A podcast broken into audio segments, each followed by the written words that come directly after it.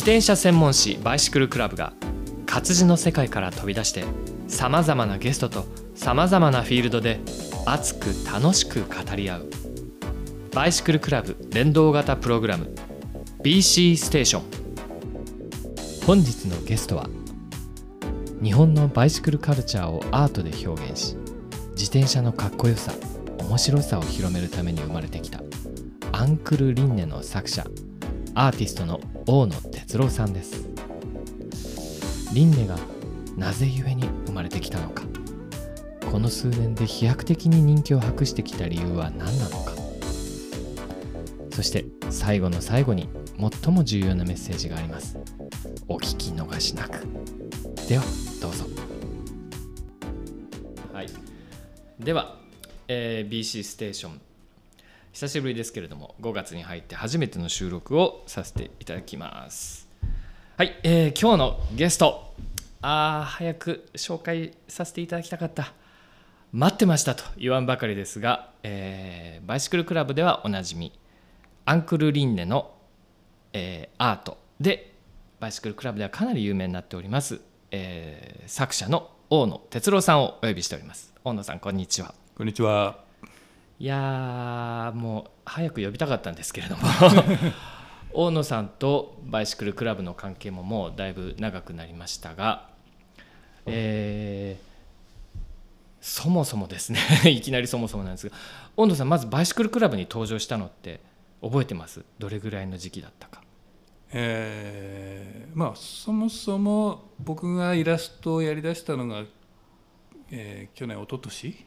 はい、やりだして、はい、アンクルリンネをやりだしたのは2021からでしたっけ？りこの場所、はい。この佐藤慎吾君のはい。この場所で展示会をやらせてもらって、はい。そこに来たのがバイシクルクラブの編集長の山口さんとっかですね。そういう順序でしたね。じゃあもうそこをちょっと時系列に話していきましょうか、そうですね、でそこでもうすぐじゃあ面白いって言ってくれて、うん。うん。表紙やりませんか？みたいな話、実際今僕手元にあるんですけどバイシクルクラブ3月号っていうのがあれ2022暦上では2022の3月号なんですけども発売されたのが確か2022年の1月、去年の1月。売り。そっか。えー、と隔月になって最初の号がね。大野さんの表紙ではい。黄色の色で、はい。そう。まあその前の月がただ僕があの表紙だった時があれが毎月号の最後だったみたいなんですけど。ロゴも変わったんですね。そうなんですよ、ね。そうなんです。だからフルモデルチェンジした時のリニューアル一発目の表紙にアンクル・リッテンが表紙で登場するというそういうことだったんです。でその今あの紹介していただきましたがそもそもワラニーとアンクル・リンネの関係ねあの歴史があるんですよねちょっとね。そうねちょっとびっくりするようなね ねえここはあの知ってる人も知らない人も多くいると思うんですけれどもあのもともと僕佐藤慎吾と大野さんは私の妻を介しての なんかそうそうそう共通の友達が妻だったっていうことなそうでんですけど。すねもう結構古くからっていうか何年来の付き合いか付き合いというか友達かわかんないけど。うちの奥さんに一応確認したら何年前なの？えもう20年ぐらい前だっていう話。あそう。そんな古かったんだ。えいろいろねもう夜な夜な遊び倒したような仲間たちみたいな。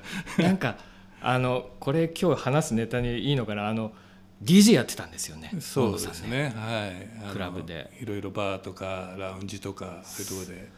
えっと例えばここ今藁に代官山スタジオですけど、ええ。代官山のあのちょっと奥の方にそうですね。あのありますよね。アマランスラウンジという、ええ怪しい大人なバーがありまして。私も2回ほど行ったことあります。すごいあったんだっけ？そうかそうか。あはい。それで、ね、そこでじゃあキュッキュキュッキュ皿を回して曲をつなげてっていうのをまああの DJ っつってもこうキュキュキュキュスクラッチするようなはい。DJ じゃなくて、選曲こうラウンジ。まあ多少踊ったり酔ってきたら踊ったりするような人もいるような感じの割と大人な雰囲気の場所で、はい。まあ確かにバーな感じね、はい。まあ、時々で大きいところでやったりもしたんですけどまあそういうことをもう20年ぐらいやってたんですよね。はい。20年。え20年。それそうですね。もそれ自身ももうそんな自体も20年ぐらいですね。やってますね。本当に？え皆さん大野さんの写真ってまだねあのバイシクルクラブにはそんなに出てないんですけど僕とそんなに年変わらないぐらいそうてかまあ50 23 50も半ばな感じ。はい。はい、ねそれぐらいの年齢層の方がうん。いろいろ特に大野さんはアートということを軸にしてその生活をされてきたわけなんですが。そうですね。だからイラストレーターも20年ちょう20年ぐらいやってたんですねずっうとんその前はプロダクトやってたんですけどプロダクトデザイナーをやってたんですけど。はあそれ例えばどういう造形のものなんですか？一般商それはもうあのいわゆる照明メーカーのプロダクトデザインで家庭に使うような照明器具からはい。もう道路にあるあったりあの高速道路にあったりはい。スタジアムにあるような結構現場の照明まで幅広くああデザインして。それ一回聞いたことある。あの、え イニシャルで言うと Y でしたっけ？えうん。あ T T T か。T T ああそっかそっか。なるほどね。イニシャルでいいですよあるのかななるほどプロダクトもやって、えそしてえっ、とご自身でじゃあそのまあ本当の意味で本当の意味でっていうのかな、まあ、アートの方作品を残そうとしたのってどれぐらいからやられてるんですか、でそのプロダクトデザインの会社があのまあいろいろあって不景気とかもあって、うん。希望退職みたいな時があって、うん。うん。じゃあもうやめちゃおうと思って、何のつてもないイラストレーターにポッてこう何を思ったかお自分でやろうと思うようになったんですよね。はい。でそこで個展をどっかでまず1年目にやろうと思った時にはい。あのうちでやればって言ってくれた行きつけのカフェがあったんですよ。はい。そこがそういう DJ とかも来るようなカフェではあ。そこで個展やってもういきなり自分で DJ とかもやってはそしたらそこがたまたま編集者の人とか、はい。そういう人がイラストレーターを使ってくれるプロの人が割とお客さんでいっぱい来てるようなところであはいですぐあの目に留まったっていうか、うん。僕がイラスト展示してたんであじゃあうちでちょっと描いてみてみたいな感じであっという間に仕事ももらえるようになわってあその頃どういうタッチの絵を描いてました？その時はあの一番最初のテーマがインテリアだったのでもちょうどだから2000年ぐらいなんで西暦の,、はいあのミッドセンチュリーインテリアが大ブームだった頃に、そんな感じの雰囲気の絵を描くようになって、であの頃目黒通りとかもいっぱい今自転車屋さんがいっぱいなんだけど、はい。あの頃は家具屋今でもまあ家具ま屋ありますけありまもっといっぱいで。アンティーク系とかうん最新ものとかも含めて。その家具屋さんとかにもの目にも留まっていろいろ仕事も一緒にするようになって。ええ。でそのインテリア系から僕はちょっとあの少しだけ知ってる話を言うと観葉植物のええあれもええ。その頃からですか、そう。でそれはもうそのフリーのイラストレーターになったと同時に、うん。まあ、インテリアミッドセンチュリーのインテリアがテーマなんで、うん。その時にそのモンステラっていう観葉植物が60年代70年代にすごい流行ってた観葉植物で、うん。昔の写真を見るとインテリア写真を見ると必ず出てくるこれはアイコニックで面白いなと思ってそれをまあ前面に出してイラスト描くようになって、はい。でそれと同時に当時ね観葉植物流行ってなかったの。まだね。今はすごい流行ってて、は若者大人気だけど全然部屋に観葉植物置くっていうイメージがなくてやっぱもっとみんな置いた方がいいんじゃないっていう、うん。観葉植物啓蒙ウェブサイトみたいなのを作ったんですよその時に。ちなみにモンステラっていう植物はちょっと知ってる人はすぐ分かると思うんですけど、うん。あの大きな手のひらのようなそうね。あのハワイのよくハワイアンな柄とかアロハシャツに書いてある、切れ込みがいっぱいある葉っぱってあの言った方がでかくなったそうそうそうよう。な、うんでもちょっと丸みがあるような、うん。うん。すごい独特な形の大きな葉っぱのやつですよね、そうそうそうそう。へそれのウェブサイトをあの立ち上げてやったら、うん。それがまた結構人気が出てというか話題になって、うん。テレビまで出たりしたこともあったんですけどね。ほうほうほうほう。モンステラね。そう。で確か URL も確かモンステラドット。そう今でも使ってる。ありますね。今でも一応屋号的にはモンステはラデリシオサっていう屋号で。それと大野さんといえば8頭身9頭身10頭身の素晴らしいアートの女性、はあれまたモンステラとは全然別のな,、まあなんて言うんでしょうこう、うん。作風なタッチがこう展開されていますい、インよね。テリアがメインでそのキャラクター性をあんまり表に出したくなくて、うん。うん。でだけど人の気配は感じさせたいようなイラスト描いてたんで、うん。インテリアの中にふわっと人が顔顔までうん。出てなかったり、うん。まあ、顔出てても目は描いてなかったりみたいな絵が多くて、だかうん。らインテリアメインのこうそこに女性が気配を感じるはい、というようなイラストが多かったんです。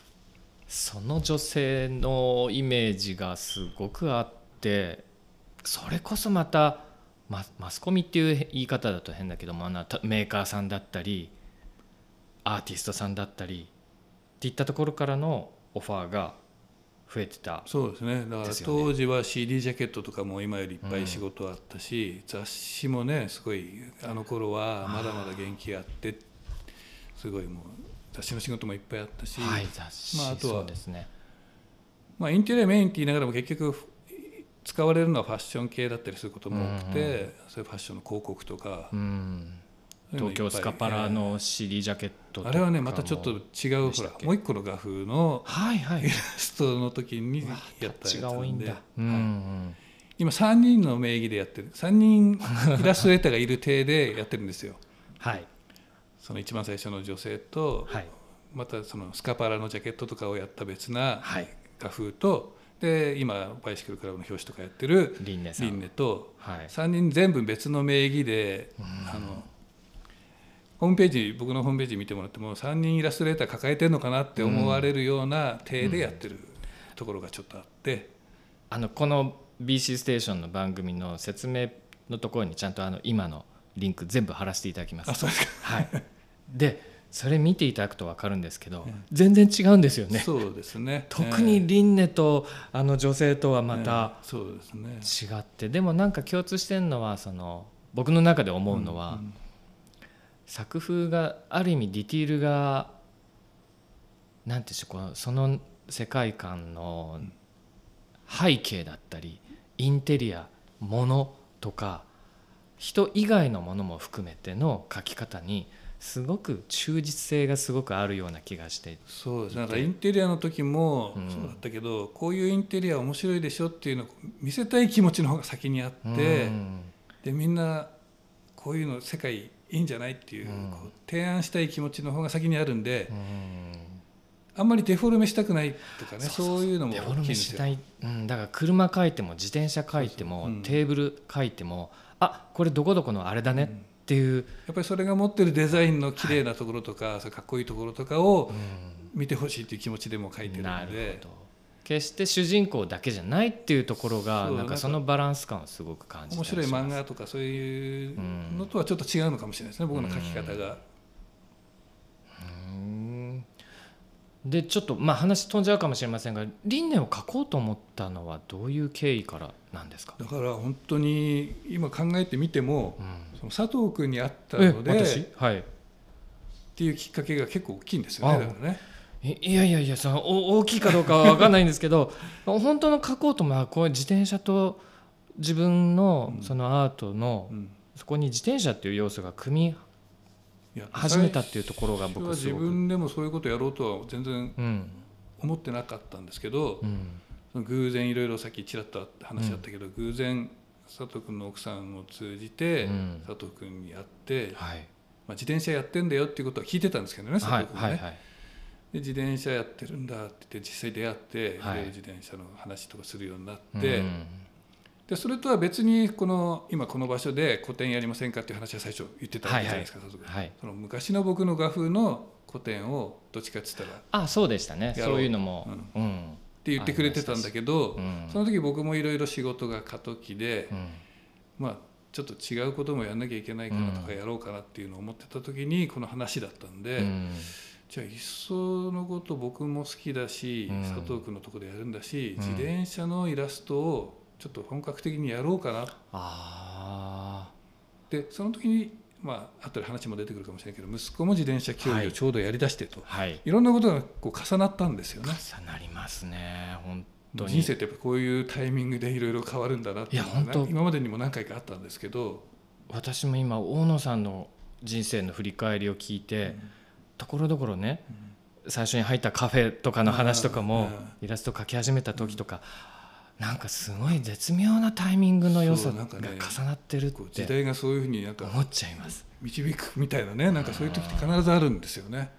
そうだ自分が荒川で合同試乗会みたいなのを私がまあね、話が戻るとあそうそう言 ってなかったらあの時に初めて僕大野さんと直接お会いして、ね。そこはちゃんと話す？うん、まあまあまあまあいいや。そうそうそう。そういうのもまたタイミングの一つだったのかななんて今思って、いやそこで偶然あったからね、うん、それで大野さんはご家族でね自転車で来らたれていて。ね、うん、そう。でまだ息子さんもあれ45年ぐらい前になるのかな。そうだから競技を来年から始めるぐらいなまだレベルうん。うんうんのうん。時に見に行って、そうでしたね。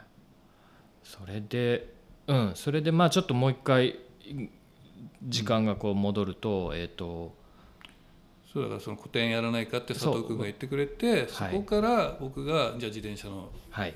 イラストをうん考えようって言っていろいろ試行錯誤して考え出したんですよ。うん。だから言われてから作った。うん。どっちかっていうと。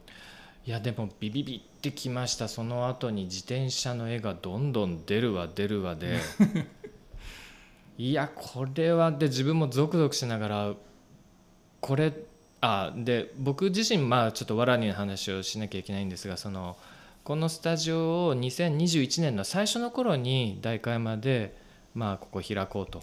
でもなんか開くにはちょうどコロナのね、うん。一番大変な時期でもあったので、あんまりオープニングイベントとかってそうね大変な時だったね。公にはしづらいな、うん。どうしようかなっつったらちょうどたまたま年末になってうん。少しこう、落ち着いてね。落ち着いた時期があった時に、あじゃあこれに向けて大野さんと合同でうん。大野さんは大野さんの輪廻を題材とした個展を最初に開きたい、うん。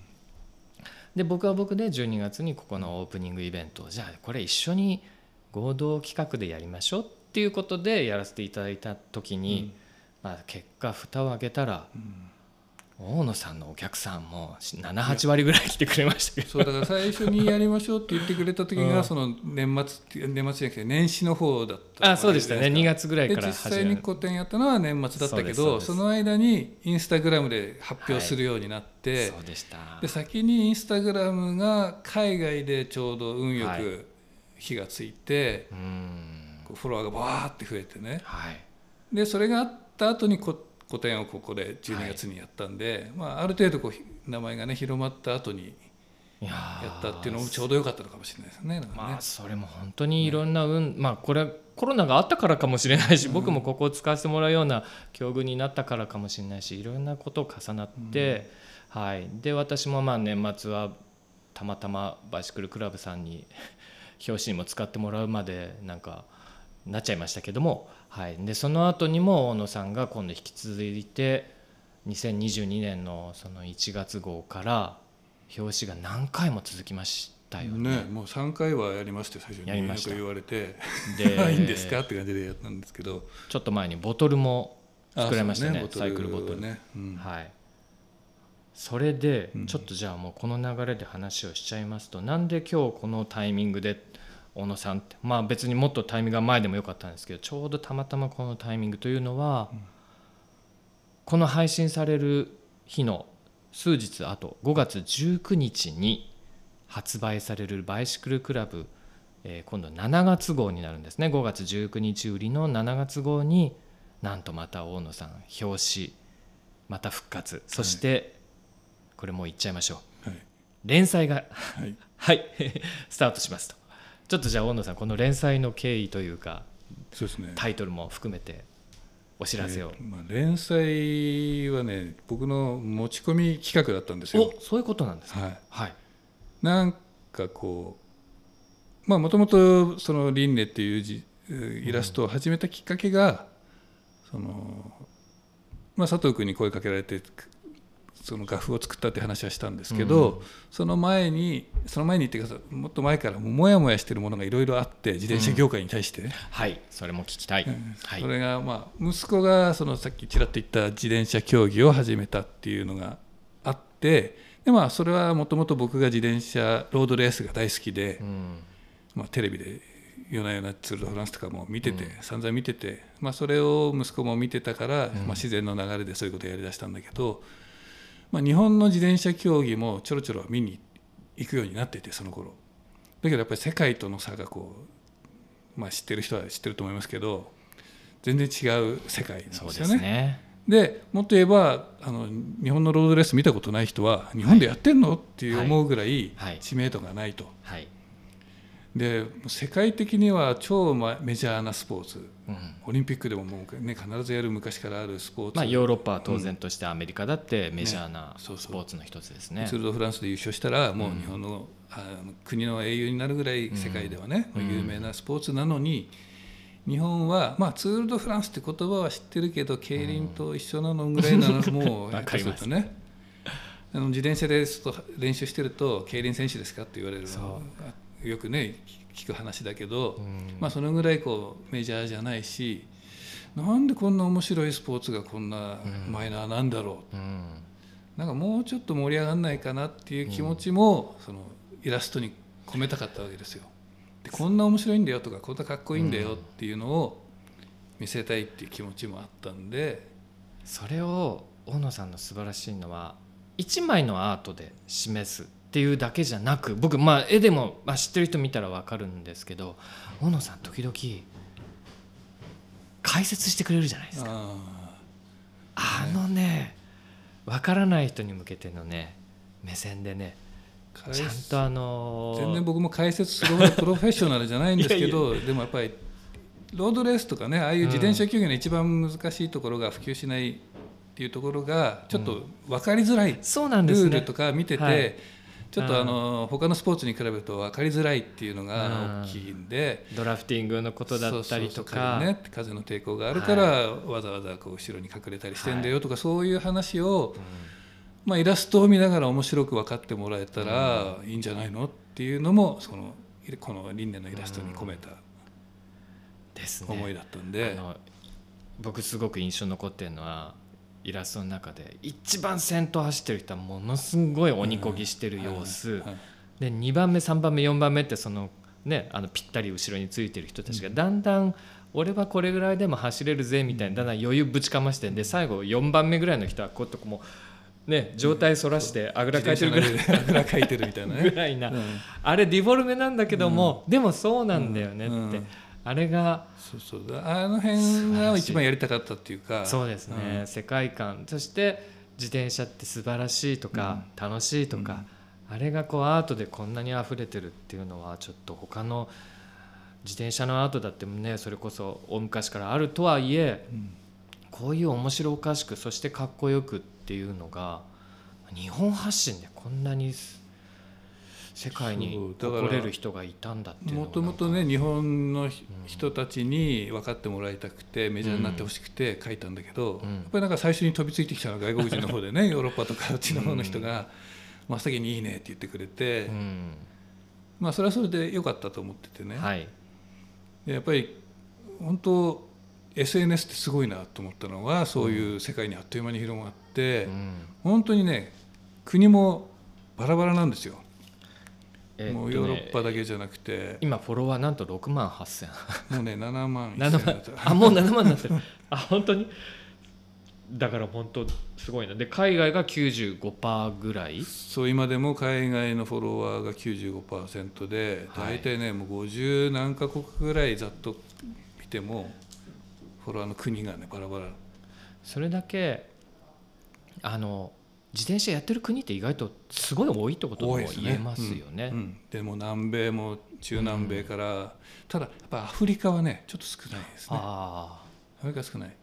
だけど東南アジアは結構いっぱいいるしインドネシアとか今すごいんです。インドネシアのフォロワーがなんか激増してて、あとまあ当然フィリピンマレーシフィリピンも多い、ね。うん。マレーシアタイとかも多いし、うん。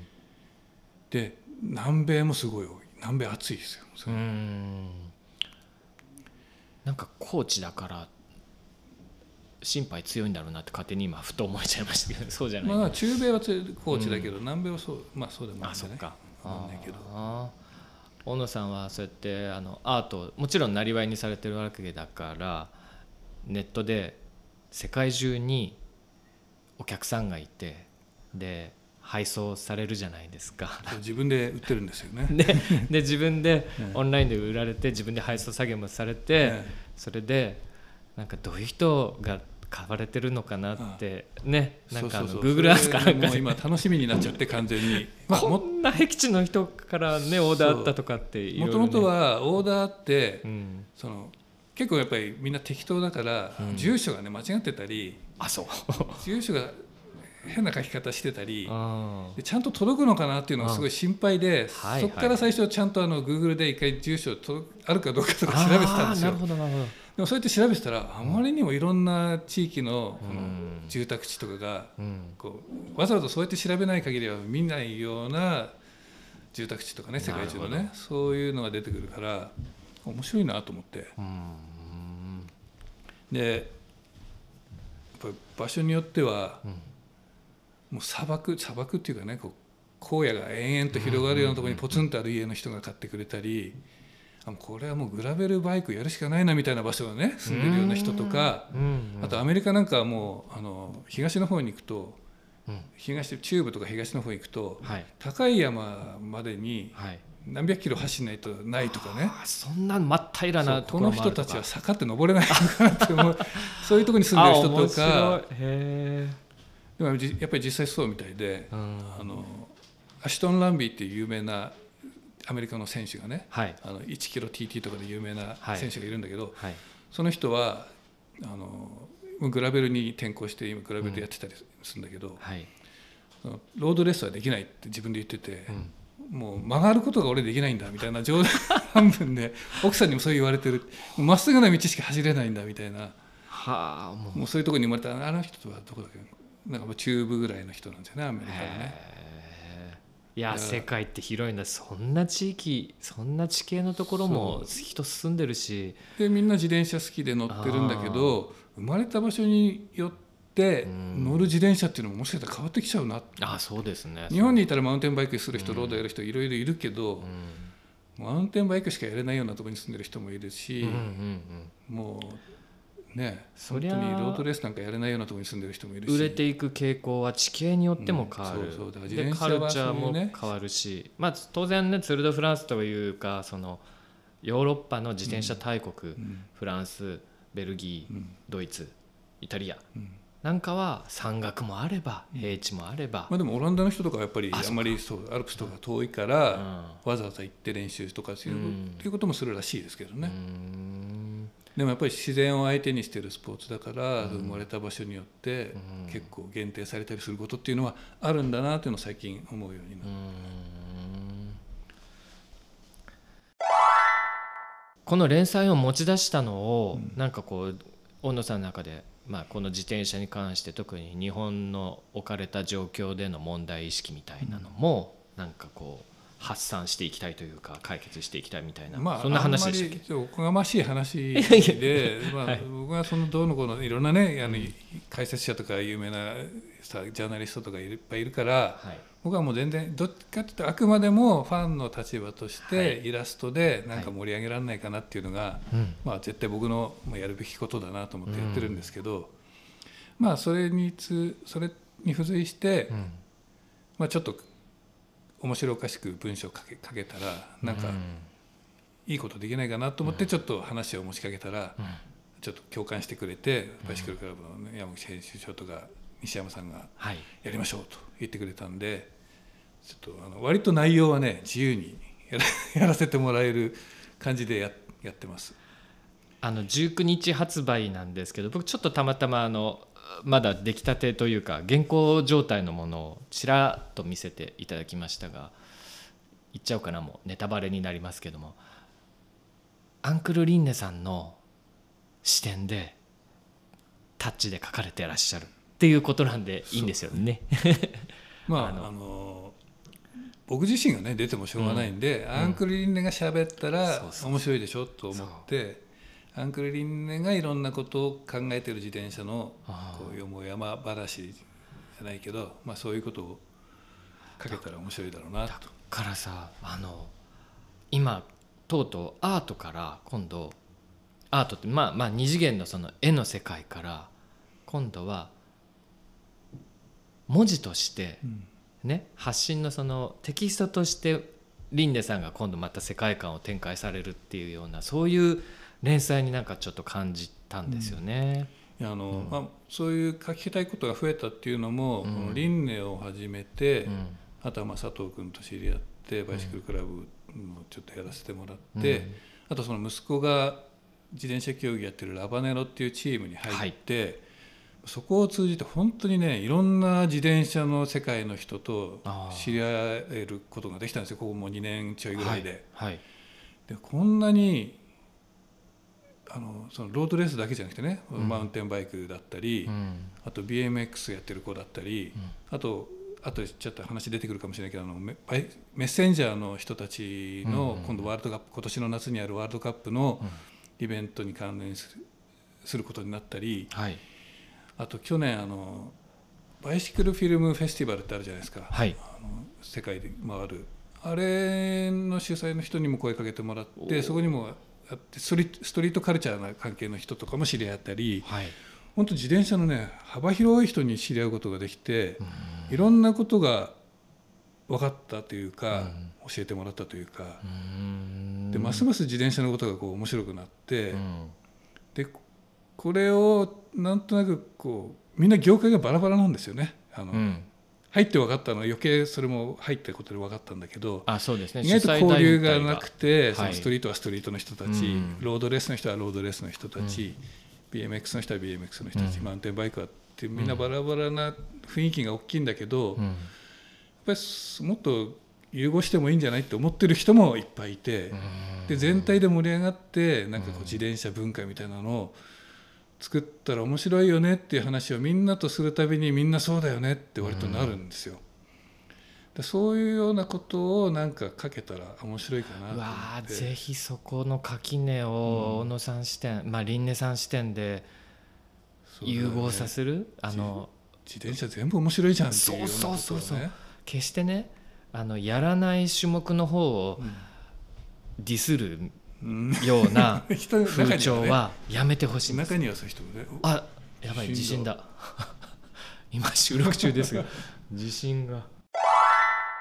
自転車って皆さん一言で自転車って言えば一言なんですけども本当に競技種目うん。それこそ世界選手権が行われるようなた規模感の種目でもうん。何十種類あるかなっていうぐらい多いですよね。そうだから僕もそう言いながらいろんな種目全部詳しかったわけでも全然ないし、うん。知らないこといっぱいあったけど、まあ、これを通じてまたいろいろ調べたり見るようになったら、はい。まあやっぱ面白いんだよね。面白いですね。いろんな競技見てても、で一つロードバイクっていうだけでもうん、何種類あります？あの、まあ、ツール・ド・フランス的なステージレースもあれば。ああそういう意味ではね。レースとしてはね。ね。うん。それからまあ一般のその自転車あんま知らない人にこうもし解説しようとするとなると、うんそれから大きく分けるとですね、うん。まずはトラック競技があったりとか。あとは何があるって言ったらいいかな。うん。まあ。まあ大きくはだ今年ねうん。その後でまたあその話しましょうか。はいはい、世界選世界選手権がうん。今年初めて、うん、あの全種目を同じ場所で一度にやっちゃうと。あの今まではロードレースとか、うん。そのトラック競技とかはその種目だけで世界選手権っていうのをいろんな場所でや別々な場所でやってたの、時期も違うし、場所も違うし。はい。でマウンテンバイクはマウンテンバイクでどっかで別なところでやって、で BMX は BMX で違うところでやって、それを今年は初めて一つの場所ではい。やろうと、今年の夏8月でしたっけ、相当ビッグイベントになるっていうんで今もう盛り上がってるんですよね。グラスゴーイギリスのグラスゴーで行われる。でそれ一緒にやるのはうん。オリンピックみたいに4年に1回でやっぱぱり大変だからね。うん、うん4年に1回でやろうっていうふうになってると思うんだけど、まあ、僕もあんまちょっとまあ詳しく分かんないけど、うん。多分確かそうなんだよね。うん。うんでそれを見てもその種目、そこに参加してる種目だけ見ても,、うん。もういっぱいあって、だからそれ大きく言うとトラック競技うん。ロードレース、うん。あとマウンテンバイク、はい。マウンテンバイクだけでもねあのありますよ。クロスカントリーとダウンヒル。ダウンヒル、えークロスカントリーもねあとは2種類今あってねはい。長さが違うやつと、あとエンデューロっていうのもあそうそう今エンデューロもある。言えるし、はい。エンデューロあって、うん。ああとあの高岡さんとかも出るあのあれもあるのよ。グラベル系？グラベルじゃなくてあのエンデューロみたいなやつ。なんだっけちょっとこれ。カットして後でカットしてね。うんうん。あのほら。あれあれあれ。長く走るやつ。アンバウンドみたいなやつじゃなくて。ロードなんだけど長く走るああのほら。あの何日もやるやつ。高岡さん買ったじゃん昔、はいはいはいはい、えー長距離走るやつね。ブルベじゃなくて？ググランフォンドか、あグランフォンド。グランフォンド。はいはいはい。グランフォンドがあって、うん。えーあと BMX ね。うん。BMX もパークがあって、ストリートあってフラットランドフラットランドあっててあとなんだ？まあいろいろあとね。てレースがあって。レッドブルでやってるようなランページっていうのかな。ボヨーンって入ってないんじゃないかな。UCI になってるのはあそのぐらいかな。であとインドア系がそのサッカーサイクルサッカー。とフィギュアフィギュアも今アーティスティックっていうのかな、の種類があって、ーうんそれぐらいかな。うん。だから普通に自転車僕もまあ趣味としてやってても見たこともないぐらいなうんうんマイナーまあマイナーっていうのはちょっと失礼かもしれないけど本当蓋を開けるとすごい多いっていうのはよくわかりますそうそう。ね。自転車種目だけでね、今それのそれ全部はオリンピック種目になってないけど、うん。結構大部分オリンピックにね、使われて。あともっと言うとそういう種目にもなってないようなものとしてあの今ホッケーとかねサイクルホッケーあそんなのもあるんですか？うそう自転車乗りながらホッケへー。ーストリートの人とかあのピストでやるんだけどへとかそういうあと、さっきも言ったメッセンジャーの人たちのねあのーなるほど。競技とかね、独特の。あとうん。ピストクリテみたいなのとか、うん。トラックロクロスとか。あトラックロクロス。そう。ですねあ日本でも。シクロがね一緒じゃないんだけどシクロもあるでしょ？あシクロも今回の8は月では。ね一緒にやらない。あそうなの。シクロもでっかい、まあでっかい規模というか人気ですけどね、日本でもね、ああ私なんかも昔はシングルスピード世界選手権大会も開催したこともありましたまああれはちょっと UCI とはだから UCI になってないのも含めたらさらにいっぱいそういうことですね。ちょっと今種目のところもう一回調べた方がいいかもしれないけど、はい。なんかねあと編集で。間違ってるところあるかもしれない。ええ。いやいやいやそのそでもその今の世界大会がこう合体したうん。複合自転車大会みたいなものに、大野さんが熱を入れられるのは何か意図がありましたっけ？いやそうもういろんなもの見て面白いなと思って、今度やるんだってワクワクしてたら、うん。そのグラスゴーのうん。グラスゴーがやっぱり盛り上がってるらしくて、うん。今年は自転車のイベント、一大イベントが来る。はい。でそこで関連イベントをはい。や,、やるようなところもいっぱいある自転車屋さんとかが主催して、なるほど。でグラスゴーのあのメインの駅の中になんかそういう展示する場所があって、そこで自転車のメーカーとか、うん。あとこういうバイクアートカルチャー的なものを写真家とか集めて、はい。でかいイベントをやるんだけど参加しませんかみたいな話がメールが来たんですよ。来たとでも最初どのぐらいの規模でどんなものなのかも全然わかんないけど、あもうそういうことやるんだと思ってちょっとぜひ、ぜひなんかちょっと関わります。日本代表でぜひぜひそこいやはその日本代表とかそんなもんじゃないんだけど行ってくださいでもよもうねそれに関われるとしたら面白いなと思って今ちょっとそういう話をまだ詳しくね、はい。完全には詰めてないんで、はい。どうなるかわかんないんですけど、はい。それは面白そうだなと。ですね。でやっぱり違うなと思ったのがその、うん。アートっていう視点が最初から入ってるんですよ。うん。うん。うん。でそのイベント会場にいろんな選手とかも呼んで、うん。あとみんなでそのパブリックビューイングみたいなことして見るとか、うん。そういうことを企画してるみたいなんだけどそこに有名なそのフォトグラファーとか僕みたいなイラストレーター何人もいる、何人かいるんだけど、そういう人を呼んでやりたいと。おおバイクアート、えーなんとかなんとかっていうタイトルでもうアートがね入ってるんですよねタイタイトルに。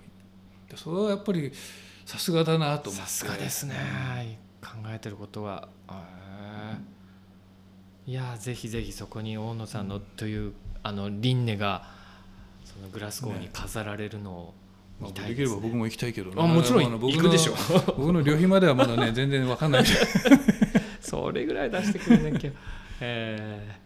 いやーちょっと輪廻がここまでやっぱり輪廻というかこう僕はやっぱバイクとアートが今大野さんおっしゃったようにだんだんカルチャーとしてどんどんこう膨らんできてるのがすごくうれ嬉しいな。本当だからみんないろんな人と話して、うん。そのバイクカルチャーっていう言葉にすごい共感してくれるというか、うん。もともと僕も思ってたんですよみたいな人もすごい多いんですよねやっぱりね、うんそんなそういう潜在的なパワーというかね、そういうのがあるのになんか今まだそれがこう世の中に出てないっていうかう、ん。でももうなんかちょっとしたら日本もすごいことなんじゃないのって思うようなこともいっぱいあるんですよね。でさっきその関連でちらっと言ったそのはい。メッセンジャーの人たちの一大イベントもはい。8月にあって、はい。あのバイシクルメッセンジャーワールドカップっていうのが BMWC C はいっていうのが今年世界で転々としながらやってるんだけど今年日本ではい。やると、で横浜でそれが開催されると。90何年かに東京であったんだけどそれ以来の日本の開催だっていうのをまたその主催者の人が声をかけてくれておちょっとそれにも関わることおにおなってます。でそれもやっぱりねまあもともとストリートカルチャーに近いせいかアートにもやっぱりねすごいこう、そういうことも一緒にやりたいっていうのがあって、いろんなアーティストを呼んで、うん。あの開催期間中実際やるのは大会をやるのは横浜国際競技場がメイン会場なんだけど、その期間中に横浜のいろんな街の中で、うん。そのアーティストが個展開いたりとかなんかイベントやったりとかっていうのがあるらしいんですよ。でそれにも僕も声かけてもらえてもうそれも楽しみだなと思って。楽しそうえっとこの前確か横浜でやったあれがプレ大会っていう位置づけでしたっけ？それの本大会がまたあの赤レンガ倉庫でねやったの、はいはい。行きました？いや行けてなかった。ちょっと同じ日に別のイベントが僕も別のイベントの後に夕方だけうん。やっと見に行けたんだけど、うん。なんかねすごいいい雰囲気で、みんな和気あいあいやってて、うん。いろんな人が集まって。であの時割とあのピストクリテみたいなのもあったんで、うん。あのロードレース系の人もそこに参加したりとかして、うん。高岡さんとかもね参加したりとかしてね、割とあのそういう別の業界の人もうん。一緒に融合して楽しんでて、うん。で優勝したのそのピストクリテで優勝したのがあのロードレースとか競輪もやってるブリヂストンの橋本英也選手がぶち切りで優勝したんで。まあそれがまた楽しくてね。でもそうやって都心部でイベントが行われそして大会も行われてっていうとやっとその一部の固定されたファンじゃなく、うん一般の人たちもちょっと目の届きやすいところでやるっていうのはいいことですね。だんだんねそういう目が触れるようなところでうんいろいろやれるようになってきてるんで、うんやっぱりあの自転車のスピード感はね、うん目の前で見ると全然違いそうますからなんですよね。ね。まあ、そう言いながら僕もまだねあの BMX やマウンテンバイクのはい。ダウンヒルとか生で見たことないんですよ。そうですかあの。辺も見たくてしょうがないんだけど私そのワールドカップって言ったらいいのかな新井で行われた大会が1999年2000 2001年ぐらいだったからじゃあ23回自分も生で見た時があってそれは生で見るのはめっちゃかっこいいし楽しいし、いいんですけど、うんちょっとディスるつもりはないんですけど、うん一瞬しか見れないのね。ここのコーナーで見たいもううん。名物コーナーみたいな、名物のジャンプだとかドロップオフみたいな。それでもいろんな競技に割とねロードレースもうん。実際行動でラインでやラインレースっていうかあのねこうクリテリウムみたいにぐるぐる回るやつじゃなければ本当に一瞬しか見れそないの一し、瞬を逃さないぞって思いながら一生懸命もうまばたきもしないで見るっていうぐらいな熱意は当時今思い出しましたね。僕スキーも好きなんでワールドスキーのワールドカップとかも見に行くんですよ、うん。日本に来ると、うんうんああいう盛り上がりとかも見てるし、まあ、あれも一瞬、目の前一瞬取り過ぎて終わりですけどね、でも今やその追跡ドローンみたいな撮影方法もあれば、テレビはね。ね、あのスマホでネットで中継できるみたいなのもそう現場に行きながらまあはい。あのスマホで見れるっていうのは今ねすごいそれは大きいですよ。そうですよね、うんだから今でこそその外にリアルに見に行ってもいろんな楽しみ方これからはどんどん、うん。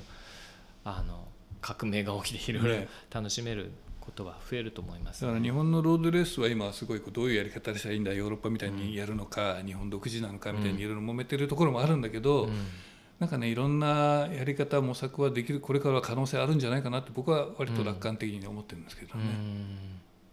あとなんかさっき大野さん今日ちょっとこれ話そうかなと思ってたメモちらっと見ちゃいましたがトラック競技のことで、あえーそれちょっと噛み砕いて教えてもらっていいですか？僕もあんまりトラック精通してなくて。はねトラック競技はロードレースと並んで、まあ、うん。世界的にもメジャーなスポーツはオリンピックでもうん。昔からやってて、まあ、どっちかって言ったらロードレースよりもトラックの方が歴史は古いというか、そうなんですか。へあの僕もあのもういっそのこと自転車全部勉強しようと思っていろんな歴史を調べて、自分で年表とか作ってるんですよ最近。えここが真面目なんだな すぐ年表とか作るのが好きで。ええ。そしたらかなり歴史が長いってことがトラックは。どっちかって言ったらトラックの方がはい。長いんですけど、まあそれも息子がラバネロに入ったおかげではい。そのラバネロっていうチームは、はい。あのまあ、ご存知だと思うけどフレームビルダーのねはい高村さんがはいフレームを作る自転車屋さんなんだけど、うん。チームも自分で作っちゃって、もう何十年もチーム作りながら一時期は実業団のトップレースで、うん。もう優勝するようなチーム作ってたりとかね。そうですね。オリンピック代表選手のためであったりとか。そうそう。オリンピック有名な選手もいっぱい出てきてる、はい。でも今は割とあの若い人たちのジュニアを育成するような感じで活動してる、うん。もう今年80歳になられるはい方なんで、現役ですよねね。でもビルダーとしてもすんごい元気なんだけど、うん。あの若者面にしますっていう何年か前から活動を少し変えてうん。やってるんですけど、そこに参加させてもらえて、うん。息子が教えてもらってうん。活動してるんですけど、まあ、ロードレースだけじゃなくてそこはもうトラック競技も昔からずっと。うん。もともとその高村さんがトラック競技もガンガンやってた人なうんのでね、やっててしあのしょっちゅう見に行くんですよ一緒に。で僕もトラック競技ワールドカップとかそれこそ中野浩一選手がうん。10連覇してた時も、うん。僕はサイクルあの雑誌とか読んでしてたんで、うん。まあ、そのぐらいはしてたんですけど、うん。実際やるのはどっちかっていうとちょっと怖いじゃないですか。すごいでかいバンクとかね。ねあの急なバンクを走る。はい。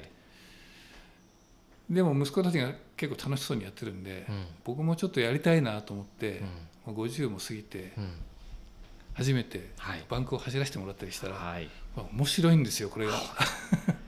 え固定でやるんですよね？固定ギアで。固。定ギアで。うわで怖いと思ってたら逆にあのみんなこうルールにのっとってぐるぐるぐるぐる走るだけだしーはい。ブレーキはついてないから急ブレーキかける人もいないし、うん。まあ、ちょっとだけルールをちゃんと守れば、うん。安全に走れば、うん。むしろね交通事故とか考える労働よりもうん。安全じゃないのかなって思うようになって、うん。これはいいスポーツだぞと、年取ってからこそやってもいいんじゃないのって思あうようになった。そこまで。うん。はい。だからトラック競技もあのもっとみんなになんかね普及させたい気持ちが高まりました、でなんかそのトラックってその一周の距離あそこは400だとか、うん。ここは250だ、うん。これ一周の距離の話でみんなその数値間でこう数値でうん。ねあの表現したりするのが多いみたいなんですけど世界標準みたいなものが？今オリンピックとか、ええ。そういう世界選手権で、まあ、使われるのは基本的には1周250メーターの,、うん。あの板張りのうん、屋内バンクっていうことになってるんですよね。なりつつあると、うん。はい、でただそれは日本にはあんまりなくてう、ん。日本はあの、まあ、昔ながらの自転車競技場っていうか競輪場みたいなところは大体1周400メートルっていうのが基本なの全然こう緩やかというか長いんですよ1周が。うん。バンクも傾斜が少なめになるんでもすか、そうですねあの日本にあるそのオリンピックやったこの前伊豆のうん。ところは傾斜が45度あるんでえさすがにねちょっとそこを走るのもうこのまま走ったんですけどちょっと怖いぐらいな傾斜。えうん。45度あると時速323キロぐらいは出さないとうん。滑っちゃうから、うん。それ以上のスピードで走り続けなきゃいけない。のね最低でも。いや普通の自転車競技場はもうそれよりもうちょっと緩い。30何度とかそはい。まあ、それでもね初めて行ったらちょっと怖い、そうですよね。30度超えたら十分うん。あんまりゆっくり走るとやっぱり滑っちゃうんで、うん。ある程度のスピードで回ると遠心力で大丈夫、うんでそれが大体400メートルだったり、うん。333メートルっていうところがあったりはい。あと大きいところだと500メートルっていうへえいろいろあるんですねトラックの大きさっていうのが。で競輪細かく言うと競輪場と、うん。いわゆるあの国体国体とかで使う、うん。なんとか県営自転車競技場とかいうのもはい。へラインの引き方とかもちょっと違うんですよ。えやっぱ競輪は競輪独特のラインのね引き方があって。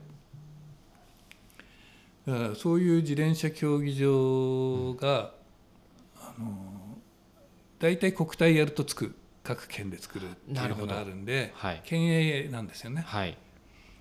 それとあの競輪場があるところは競輪場があって、うんでその他にその世界標準な250メーターのうん板張りの区内っていうのは、うん。ちょっと前までは伊豆に1個、うん。ベロドローム伊豆ベロドロームっていうのが1個しかなくてう、ん。で割と最近伊豆にもう1個練習場ができて、でさらに去年かなあの千葉に、うん。えー新しい競輪ピスト6っていう、うん。新しいタイプの競輪をやるために作った、うんなんチップスタードームかな、うん。っていうのができてうん。今3つしかないんですよ。まだ日本3つ。その標準化になりなろうと言えるぐらいの大きさのものがまだ3つ、まあ良くも悪くもね日本は競輪がすごい栄えてて、ね。逆に言うとね世界ではメジャーなトラック競技なんだけど、うん。やっぱりトラック競技はロードレースに比べて余計プロ選手が少ないらしいんですヨーロッパでも。あんま食えないー競技でもあ。るあでわざわざあの有名な人が競輪に出稼ぎに来たりっていうこともあったりするぐらいちょ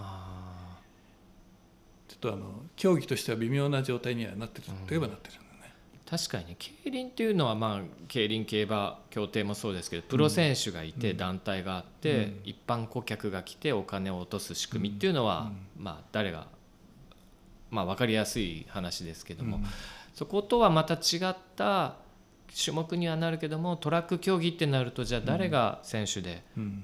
誰が見に行ってうん。どこで行けば、うん。あのその大会に出れるのとか、まあちょっと分かりづらいヨーロッパは伝統的なイベントがいくつもね6日間レースとかいろんなのがあるんだけど、でそこは盛り上がるんだけど、うん。全体的にはロードレースツール・ド・フランスとかみたいなねロードレースよりはイベントがしっかりしてなくてうー、ん。もう毎年なんか大会のイベント名もねあの変わったりするぐらいうん。試行錯誤してて、うん。今一番やってるのはチャンピオンズリーグっていうのが年間4戦ぐらいあるやつがやっててちょっと去年からやり方変えて盛り上がってきたりうん。してるんだけどもともとトラック競技はあのなんていうのプロレスみたいな興行あイベントとして急に盛り上がった時期が1920年とかにあってあそんな昔に。はい。でヨーロッパでよりもアメリカで一回成功したんですよ。へでヨーロッパで6日間レースっていう言葉が今知ってる人は知ってると思うんだけど、うん。あってやったんだけどあんまうまくいかなくてそれをニューヨークのうんマジソンスクエアガーデンはい。の中に仮設バンクを作ってやったらすごい盛り上がって、うん。でトラック競技の中にあのリレーみたいなマジソンっていう競技があるんですけど、うんそのマジソンはマジソンスクエアガーデンから来てる名前なのね。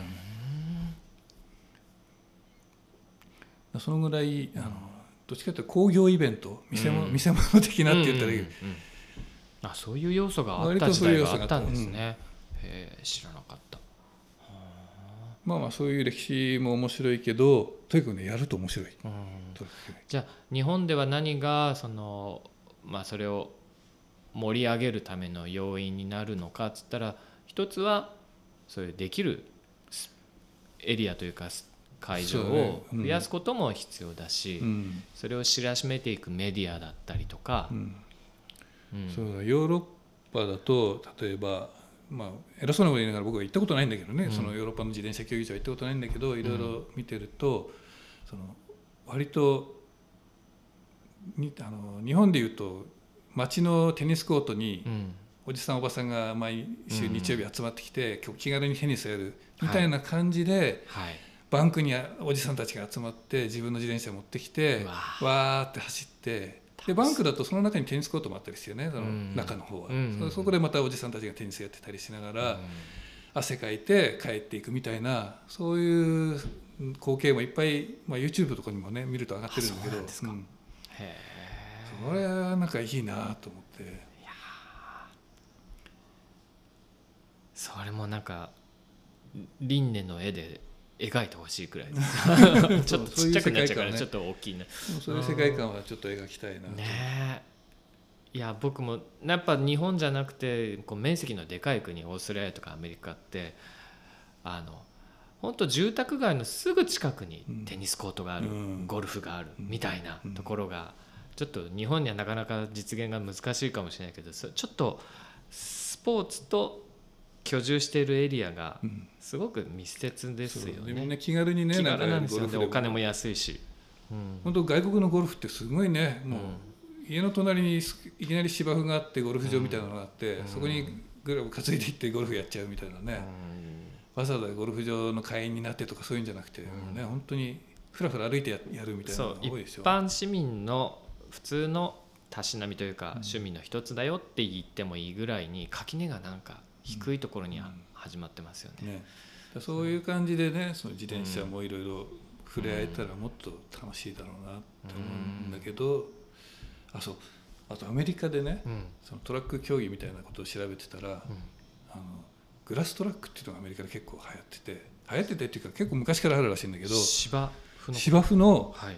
バンクというかえー滑りそう。うん。場合によっては傾斜ついてたりうん。して、場合によっては傾斜もついてなくてただ芝生の上にあうん。の陸上競技場みたいなトラックの線引いといてはい。そこをピストでぐるぐるぐるぐるもう駆け回るっていうのが子供から大人まで毎日日曜日やってるみたいなところが回るらしいの。へそれもねなんかタイヤはちょっとあのシクロみたいなはい。太めのブロックタイヤとかつけたりして、ーはい。でそれ普通のピストでう、んでもう一周それこそ 400m とか 500m のうん。コースを思う存分駆け回るっていうのもやっててあ自由だな自転車ってそれを見た時も思ってなんかそれこそ野球正式な野球と草野球っていう言い方で、うん草野球の方が一般庶民じゃないですか、今のどこでも空き地があればできるみたいな。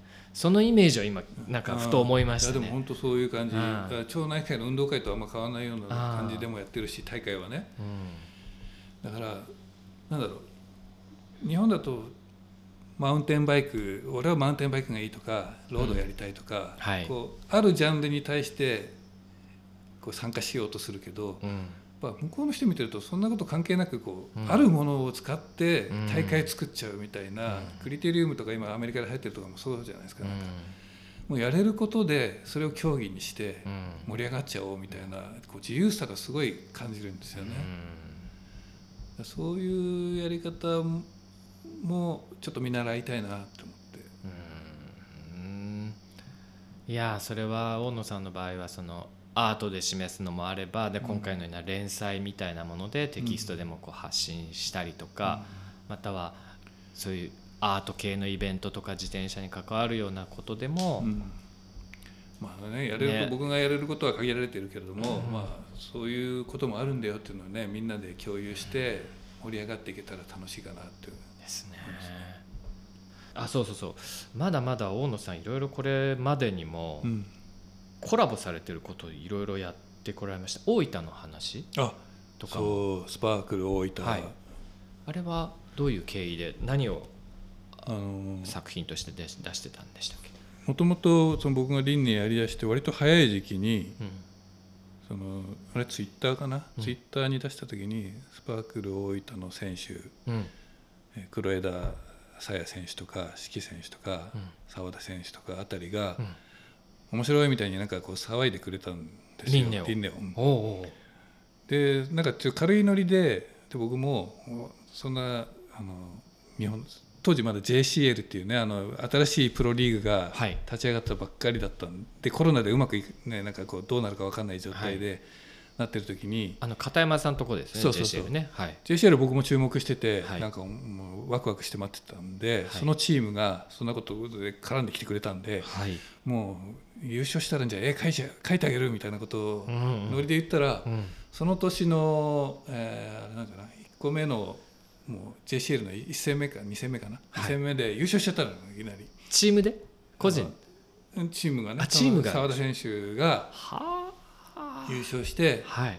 いやもうかっこいい約束通りって書いたあたりからなんかこういろいろこう仲良くなってというか。なるほど。であそこの監督がそはい。の鞘谷選手と四季選手のお父さん黒枝美樹さんが監督なんだけどはい。もう監督直々にももう声かけてきてくれて、はい。ちょっといろいろ一緒にやりませんかと。って言って話をしたんですよ。はい。そしたらまたこのみんなそのチームのみんながうん。また熱い思いがすごいんです。うーん。自転車をこれから盛り上げたいみたいな気持ちが、うん。であのいろいろやめてそのうん。親子でチーム作ったようなところがある、うん。お父さんもともとあの九州のうん。役所に勤めてて、あそういう人だったんでツールド九州を誘致する、ああのツールド九州じゃない大分アーバンクラシックとか、うん。ああいうイベントを誘致するようなこともしてた人だったんで、うん。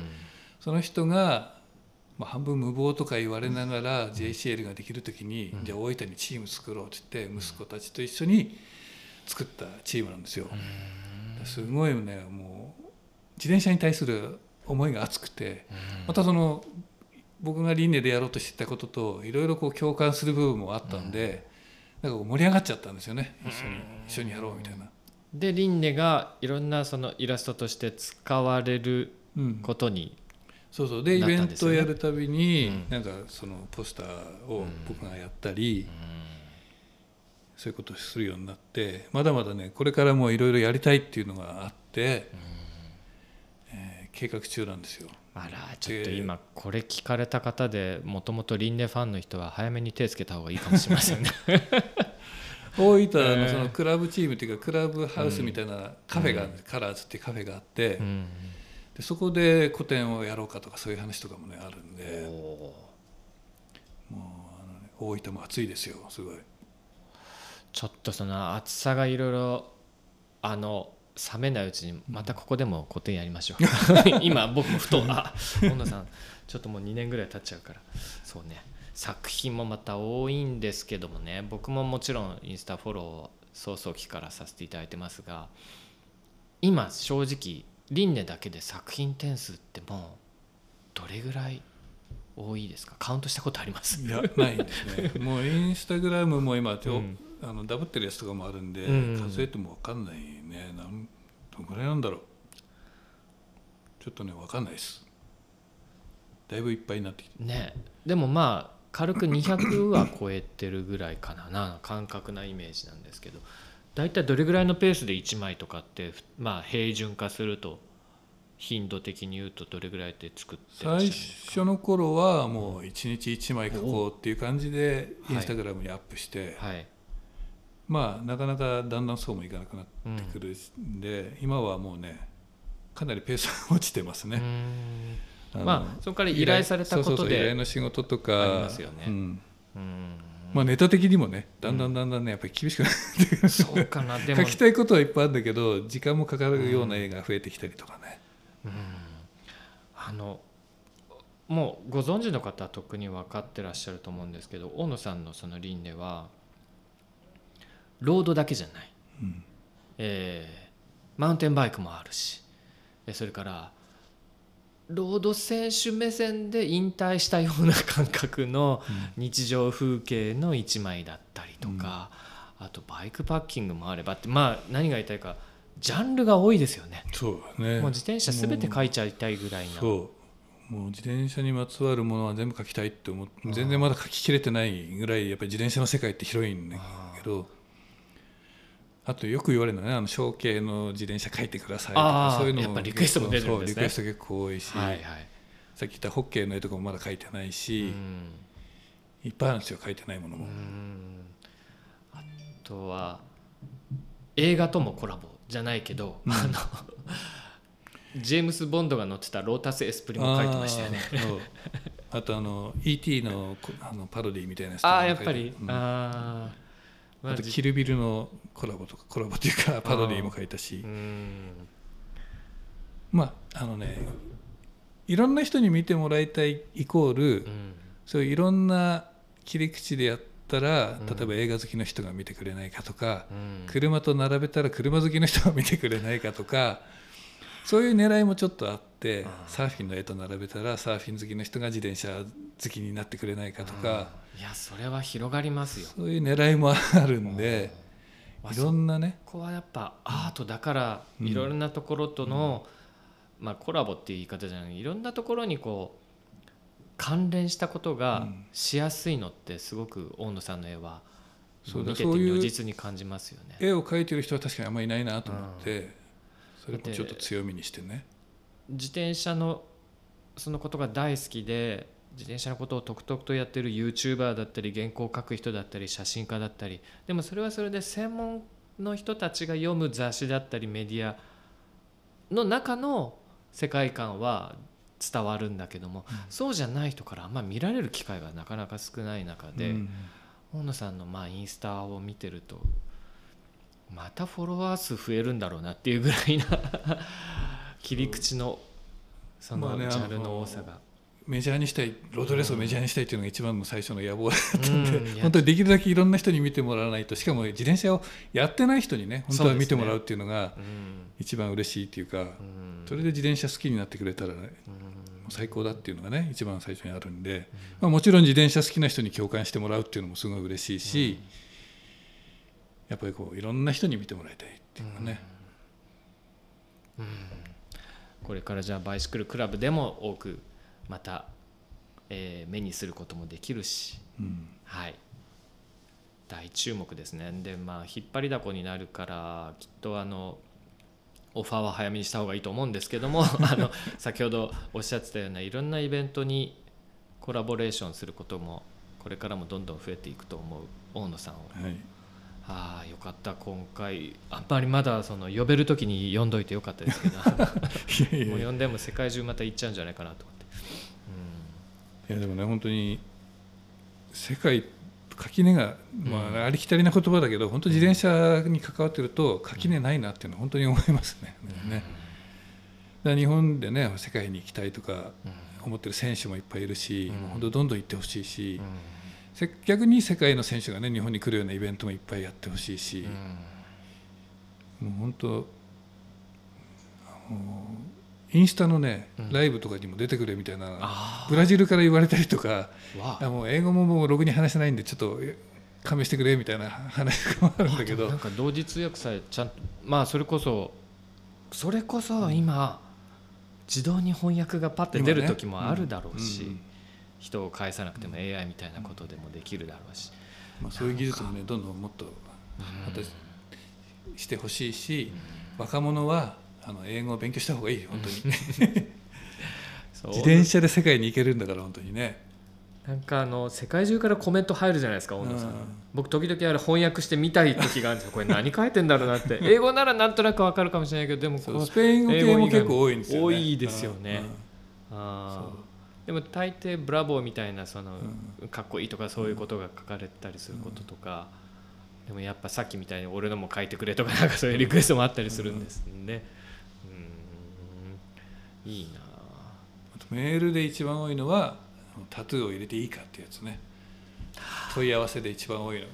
あそれ「おね前の絵は最高だ。おそのあ絵をタトゥーに入れさせてくれ」みたいな。ー自分の体に入れさせてくれっていう。でそれは正直なんて答えるんですか、もう自分で楽しむ分には自由だから、うん。あのどんどん入れていいよ。その代わりもしいやねタトゥーでわざわざ聞いてくるっていうのはやっぱりね、向こうは著作権侵害の訴えられるっていう事件も結構あるらしいね、タトゥーで。うん。あタトゥーでもある。そうタトゥー。だから一応ね律儀に聞いてくるのみんな、うんうんうんでまあ個人で楽しむ分には入れていいけどそれでもし儲かることがあったら俺に分け前くれよみたいなことを書いて、はい。でできたら入れたやつは、うん。俺もインスタであげるから見せてくれよって言ったら全然誰も送ってこないあら 入れたのか。なこの前初めてうん。いつ来てうん。入れたぞって嬉しそうに、うん。そしたら立て続けに何通か来てあのこの前インスタに上げたんですけどねそれをね、はいはいはいはい。あの手に手に輪廻の絵が彫り込まれた 写真が送られてきました。えーそっちのジャンルの人たちにもどんどん増えていく。でそれを見たタトゥー仲間の人たちが「あ何これ」っつってまた多分ねうん広がるのそれで多分連鎖的に送ってきたと思うんだあけどね。なるほどなるほど、うんでもねみんな普通の人そりゃそうですようんあっちは。タトゥーの文化ですし、もうあのどっちかって言ったら渋谷系みたいな渋谷系って今言わないのかな。あのかその代官山とかその辺にうん、こじゃれた格好している若者みたいなやつが、うんうんうんこのポツって輪廻のタトゥーが入ってるみたいなね、うボーダーのシャツとか着てない。人がんうんうん。タトゥーを入れてるうん。すごいな。そっちも膨らむか、さてじゃあさあそろそろ、まあ、だいぶお話をして今どれぐらい時間経ったか忘れちゃった 何か他に告知したいこととかあ何かありますでしょう告か知といえばぜひあの、はい。お願いしたいのは新しいねジャージが出ますまた。あそれはなんかで見たな。バイシクルクラブで載ってましたまだねどこにも発表してないのえー、とそれはどういう経緯で？あの前に2年前に作られたものとはちょっとまた違う経緯なんですあね。の日本そういう日本のロードレースを昔から支援してるうん、パールイズミおう。からあのリンネとコラボジャージがもうあとね多分もしかしたらこの放送これが放送されてるあたりは、はい。もうもしかしたら発表されてるかもしれないレベル。あのリンネがブワーってたくさん書かれたやつ。うん、ビジュアルはまだね一切発表してない。あ違うんだ。ん、それがその日本のはい。その自転車界がはい。今いろいろ紆余曲折しながら、はいでも確実にこう東京オリンピックも終わってねうんうん。いろんなイベントもあって、うん。こう一段落してるけど世界に向かって、うん。トラック競技でもマウンテンバイクでも、うん。ロードレースでも世界に向かってまたこう飛躍していくように熱い思いを持ってうん。新しいことをやろうという人がいっぱいいると、うん。それを日本っていうこう一個のプロトンプロトンってあの自転車ロードレースでいう集団はい。集団がわーっていくのをプロトンって言うんだけど、はいそのプロトンに見立ててなんかデザインするっていうのをやったらあのパール泉のうん。人たちが、あの共感してくれて発想のデザインでやりましょうって言ってえそれレギュラーで買えるものなんですか？なんか現レギュラーで、すごい。それが出ますんでえ2種類。もういつ発売予定とかって時期も。5月中ああもう今月中に出るの？わすごい。多分だから5月の中頃には多分出るんじゃないかな。じゃあこれ配信が大体中ぐらい予定してますから、あ本当に？おおそれはナイス告知ですね。へジャージとビブとあとキャップとサコッシュとえすごっ。なんかいろいろおー。あそれはいいことですね。それもじゃあちょっともしなんかリンク先あったら後で教えてください。はい。うわパール泉で出るという。うん。わかりました。はいあそんなもんかな。私でもあのリンネが、うん。まあ、ささっきプロトンって言いました。とにかく結構なんていうのかな。何十体もリンネのおじさんがこうやって乗ってる、うん。最近見たやつ、うんうんうんああれはでもねあれすその関連。そうあそれですよね。あれはそれを使ってジャージになる。あの絵を使ってあれ全部僕一つ一つ顔見たんです。よ コピーかなと思ったんです最初、うん。まあ、全部似たようなポージングして、うんうん。全全員が真面目にこう前向いて走ってんだけど、結構もちろいろんコピーしてるでしょ？そうなの。全部ちゃんとやっぱ当たり前だけど手書きで、なんか表情がそれぞれちょっと違って、うん。手の角度も違ってとかって。あれはね模様に見えるんです、うん。一旦、うん。遠目から見ると。でもよく見るとだんだん近寄るとうわうんこれ、あの集団全部自転車乗りだ。あ全部輪廻だ。みたいな。あの絵は。あの絵にはその日本の自転車界が一つになってこう進むっていう思いがちょっとこまこもってるんですよ。でも実際あの、まあ、プロトンを見たことある人とか自転車っていろんな角度から見ると、まあ、それぞれの角度面白いんですけど集団って本当に素敵ですよね。ね、あの50キロ60キロぐらいで当然写真とかでもねいろいろねあの景色っていうのは撮られてるけど、やっぱあれが最高じゃないですかやっぱり景色としてすごい。わかるわかる。あの大人数が一列一列っていうかこう一つのね川みたいになってドワーって進んでいくところっていうのは何とも言えない風景というかね、うん。そうだよな。あれ見た人はやっぱりそこからもうハマるんだよなあもう一個言うの忘れてたよ、はいはい。さっきのトラックに関連して、うん。そう日本にいろいろ競技場があるけど、うん。肝心の東京がねうん。トラックの競技場がうん。競輪場はあるんだけど、東京のトラック競技場っていうのはないうん。で割と東京の大学生とか高校生とかうん。いっぱいチームあるんだけどみんなあの甲府まで行って境川自転車競技場まで行って練習するのがほとんどで、うん。近くに自転車競技場がないと。うん。それをじゃあおかしいんじゃないのってもっとうん。東京にもなんか作った方がいいんじゃないって言って、東京に自転車競技場を作りましょう運動を始めた人が僕の近くにいてっていうかそはい。のラバネロのチームをの生徒の子供のお父さんがはい。そういうことをやろうっていう人が出てきて、うんちょっと今ね運動として盛り上がろうとしてるところがあるんですよ。それもちょっとなんかうまくいったらいいなと思って、今ちょっと僕も関わろうとしてるんですけど。それは大野さんという立場でそれとも輪廻のアートも含めての活動になるんですかね、全然まだ分かんないんで、うん。まあ、両方あるんじゃないうん。可能性としては両方だと思うけど、うん、でもまあそうですよね。そうやって東京にも、うん、さっき言ったみたいにねその場所が増えることは、気軽に練習できるような場所っていうのがヨーロッパみたいにあったらいいよねっていうのは、で東京は今ね自転車にすごい力入れて、自転車のことを理解がだいぶ高まってきてるんで、うん。そういうのもねぜひ作ってもらえるうんところが。なんかねすごい大々的な競技場を作ろうっていうんじゃなくて、あの例えばどっかの空いてる土地を利用して、うん。簡素なものを作って若者が気軽に行って練習できるみたいなね、うん。そういうのを目指してるみたいなんで、なんかこれを聞いてねなんかそういうの興味ある人とかはうん。ちょっとなんか参加してくれても面白いかもしれない。まだわかんないけどどうなるか、うん。いやーいろいろ話はこう前向きに考えると多岐にわたって自転車っていうのはこれからももっともっと発展すべき要素はうんね。全然残されてますね。いろいろ後ろ向きな話もいっぱいあるんだけどあやっぱ前向きに話そうさないとね。前向きに考えて前向きに楽しく膨らませていけたらいいです。でそれに何か、うん、私たちも大きく貢献していけたらなってうん思います。いや絶対楽しいんだもん自転車は本当に。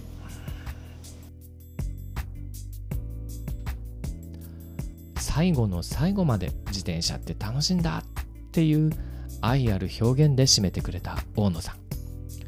これからも本誌バイシクルクラブではまだ見ぬアンクルリンネの素顔がどんどん現れてくることでしょう。5月19日発売の7月号から連載がスタートしますのでこちらもぜひご覧いただけたら嬉しいです。